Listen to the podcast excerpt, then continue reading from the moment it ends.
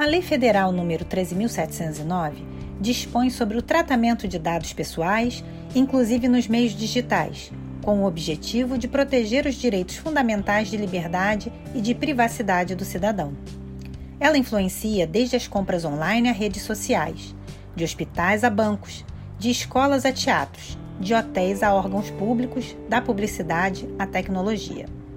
A Lei Geral de Proteção de Dados Pessoais, LGPD, impacta nos serviços, indivíduos, empresa ou governo. Mas como isso afeta o dia a dia do cidadão, do pesquisador, do professor, do aluno ou do paciente? Eu sou a professora Marisabel e este é o NTO Podcast UERJ com o tema Lei Geral de Proteção de Dados, Educação e Saúde. Para conversarmos sobre esse assunto, nossa convidada de hoje será a professora Ângela Mendes, advogada membro da Câmara Técnica de Inovação da UERJ, coordenadora executiva do portal Legistec e consultora em cultura da segurança e privacidade de dados. Eu gostaria de dar boas-vindas à nossa convidada, a professora Ângela, para compartilhar conosco um pouco mais sobre a sua experiência nessa temática. Olá, eu gostaria de agradecer à professora Maria Isabel pelo convite e dizer que é uma honra poder colaborar com esse projeto tendo em vista os desafios da proteção de dados na área da saúde. É uma área que exige uma grande responsabilidade e também uma boa dose de sensibilidade na atuação profissional. Professora Ângela, inicialmente, fale-nos um pouco sobre o que é a Lei Geral de Proteção de Dados e por que ela é importante para a saúde. Estamos falando da Lei 13709 de 2018 conhecida como Lei Geral de Proteção de Dados ou LGPD. Essa lei decorre da necessidade de proteger os dados pessoais dos cidadãos, especialmente os dados pessoais sensíveis, encontrados em grande quantidade na área da saúde. Eis aí a sua importância. Com ela, o Brasil entrou para o rol dos países que preservam o direito à liberdade e à privacidade, o que é uma exigência de toda a comunidade internacional. Aliás, é importante dizer que não são somente os dados digitais, os analógicos também precisam da mesma proteção. Aqui, professora, eu estou falando, por exemplo, daquelas fichas antigas com anotações dos dados de saúde dos pacientes, dos prontuários físicos. O que aconteceu é que o desenvolvimento da sociedade tecnológica tornou esses dados valiosos ativos no mercado. Mas esses dados não são do mercado, eles são das pessoas, então, era necessário proteger o cidadão. A lei vale em todo o território nacional e já está em vigor. Portanto, instituições públicas, privadas ou aqueles que coletam dados pessoais com finalidade de lucro devem realizar os seus processos de adequação. O que a LGPD quer dizer quando fala em dados? O que são esses dados e como identificá-los? O dado pessoal está descrito no artigo 5 da LGPD. Ele é qualquer informação tratada e que está relacionada a uma pessoa individualmente considerada. Esta pessoa é o titular de dados. Então, por exemplo, temos João, que possui um CPF, uma data de nascimento, um endereço, possui hábitos de consumo, Quanto aos dados sensíveis, são aqueles que pertencem ao núcleo da dignidade humana, ou seja, aqueles que refletem a sua vida mais íntima. Por exemplo, religião, um dado biométrico, etnia. Veja que seu uso enviesado pode gerar prejuízos para seus titulares. Nós estamos falando aqui em tratar dados, então, é importante esclarecer que tratamento é toda manipulação dos dados pessoais. Qualquer verbo que couber. Coletar dados de João, no exemplo citado. Armazenar dados de João. Transferir, guardar, enfim, tudo isso é tratamento. No ambiente hospitalar parece haver muitos dados. Como podemos saber onde eles estão? Essa pergunta é muito importante, porque as instituições de saúde devem construir uma governança apropriada à sua natureza. e também um programa de privacidade que esteja em conformidade com a LGPD e com outras legislações específicas. Legislações que vão formar um conjunto, um arcabouço de proteção. Eu posso citar, por exemplo, a Lei 13787 de 2018, que dispõe sobre o prontuário médico, o Código de Ética Médica, aliás, os códigos de ética. Note bem, esse é um programa que precisa ser alavancado pela alta gestão, mas ele deve ser construído com a participação de todos os atores envolvidos nesse processo. É muito importante a participação de todos. Por outro lado, é importante acrescentar também as normas técnicas, aquelas que complementam o arcabouço legal da proteção. Um exemplo é a ISO 27001. A ISO dispõe sobre os requisitos para a gestão do sistema de segurança da informação. Assim, ela é essencial para o compliance institucional. E Ângela, como se dá esse processo de adequação na saúde? Pois é, a área da saúde é uma área sensível e os dados que ela coleta também. O SUS tem um potencial equivalente à população brasileira, porque ele é universal. A Agência Nacional Suplementar informa que há cerca de 46 milhões de dados. Isso nos faz concluir o quanto é importante garantir o atendimento à lei. O artigo 13 da LGPD é destinado à tutela da saúde. Se for para fins específicos de pesquisa, a lei não veda o tratamento. Para outros, a análise deve ser caso a caso. Nesse sentido, o setor de TI nos ajuda bastante, porque podemos utilizar os recursos de anonimização ou de pseudonimização dos dados para evitar a exposição do titular, o que, aliás, a própria lei indica. Mas o que é anonimização e pseudonimização? A anonimização é uma espécie de camuflagem dos dados. Hoje, a criptografia é muito utilizada, porque ela dificulta o processo de reversão dos dados até chegar à identificação do seu titular. Já a pseudo-anonimização é uma camuflagem em parte. Alguns dados estão disponíveis, visíveis, perdão, outros não. Ou seja, se eu tiver dois ou mais dados, eu consigo cruzar as informações e chegar até o seu titular. A avaliação da escolha, nesse caso aí, vai depender também do fato concreto. Então, professora, voltando, a base legal aqui é a tutela da saúde e a rácio é o bem-estar social. Esses dados, quando tratados, vão garantir o desenvolvimento de pesquisas sobre enfermidades, sobre aperfeiçoamento de fármacos, a melhoria dos processos de gestão em saúde, enfim, será útil para toda a sociedade. Você acabou de falar sobre pacientes. E quanto aos demais profissionais da saúde? Eles também são beneficiários da LGPD? Sim. Lembra-se quando falei sobre governança e adequação? Então, realizamos um diagnóstico e um mapeamento dos dados. Classificamos cada informação e documentos por níveis de sensibilidade. Vamos dar o exemplo do UP.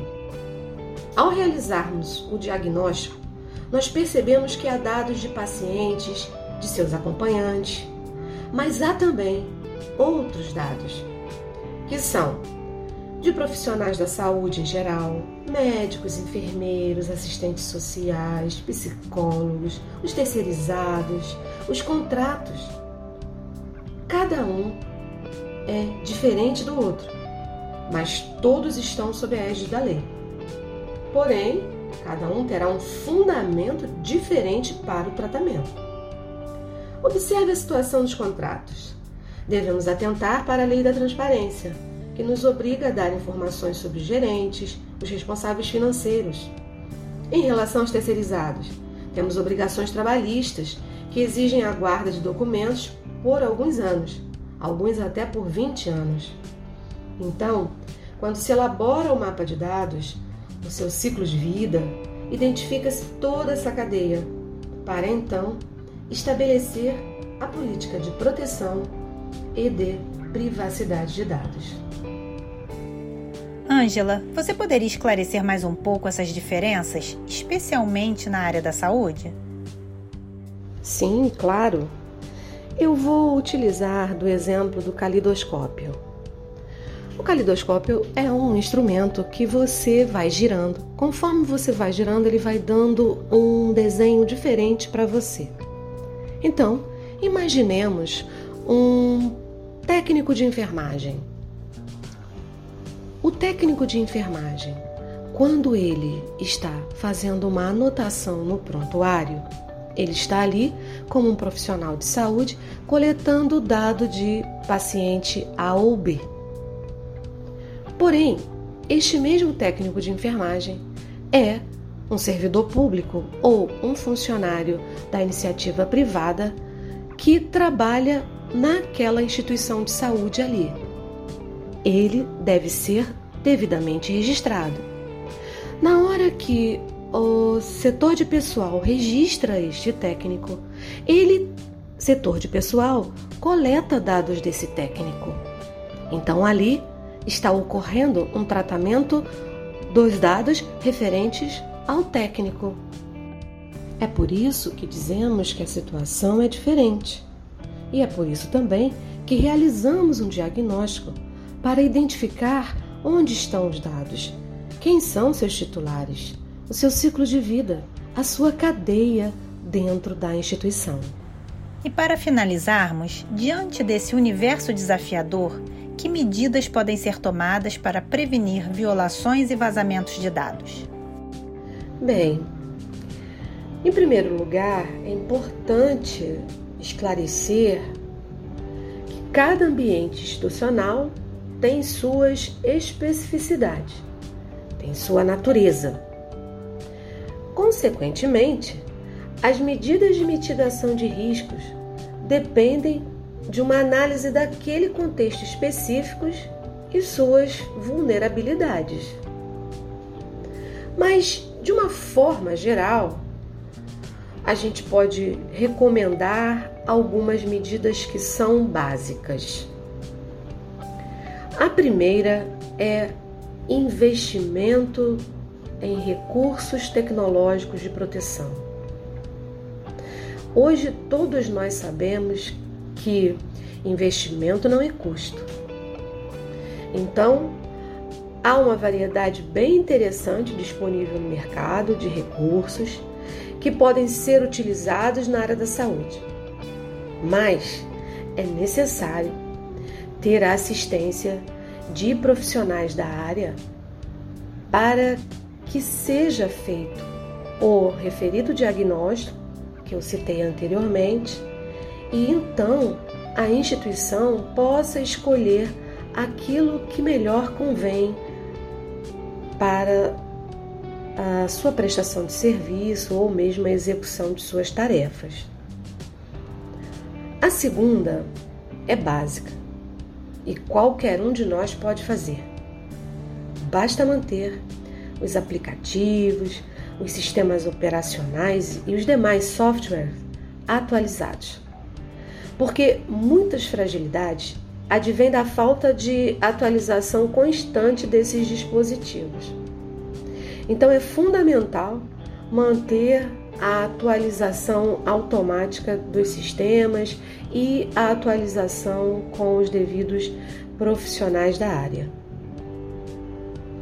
Uma outra medida é o cuidado com os dispositivos, com os equipamentos com os sistemas, sejam eles locais ou em nuvens, hardware, software, para que eles sejam, primeiro, configurados corretamente por profissionais qualificados e, periodicamente, sejam testados e auditados. Auditoria é fundamental diante da nova Lei Geral de Proteção de Dados. Essa é uma medida vital para a saúde dos dispositivos e dos equipamentos.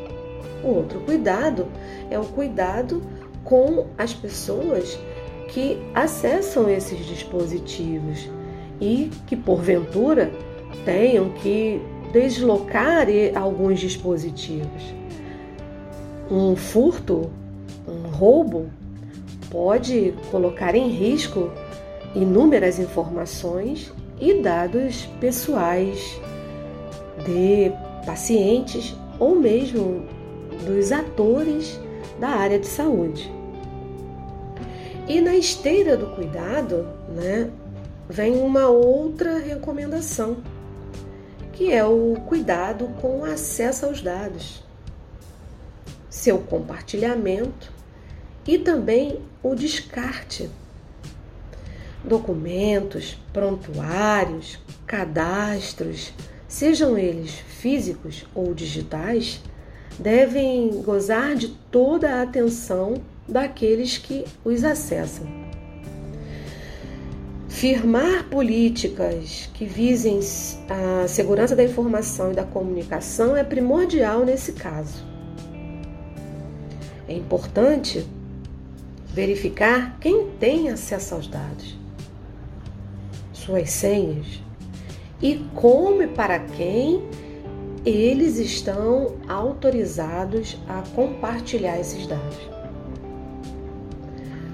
Uma outra medida extremamente importante é a sensibilização e a conscientização do usuário sobre os riscos cibernéticos. É fundamental conscientizar as pessoas que têm acesso a dados, sobretudo na área da saúde, da importância em manter esses dados com o maior cuidado possível.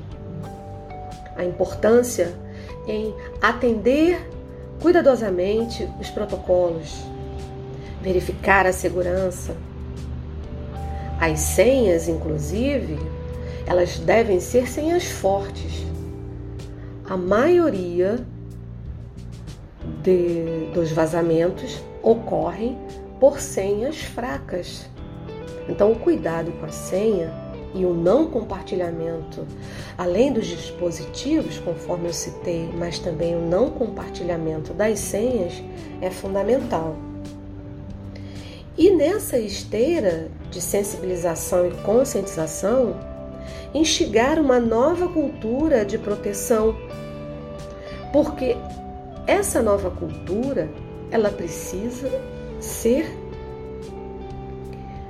é, conforme ou estar em conformidade com o atual ambiente digital.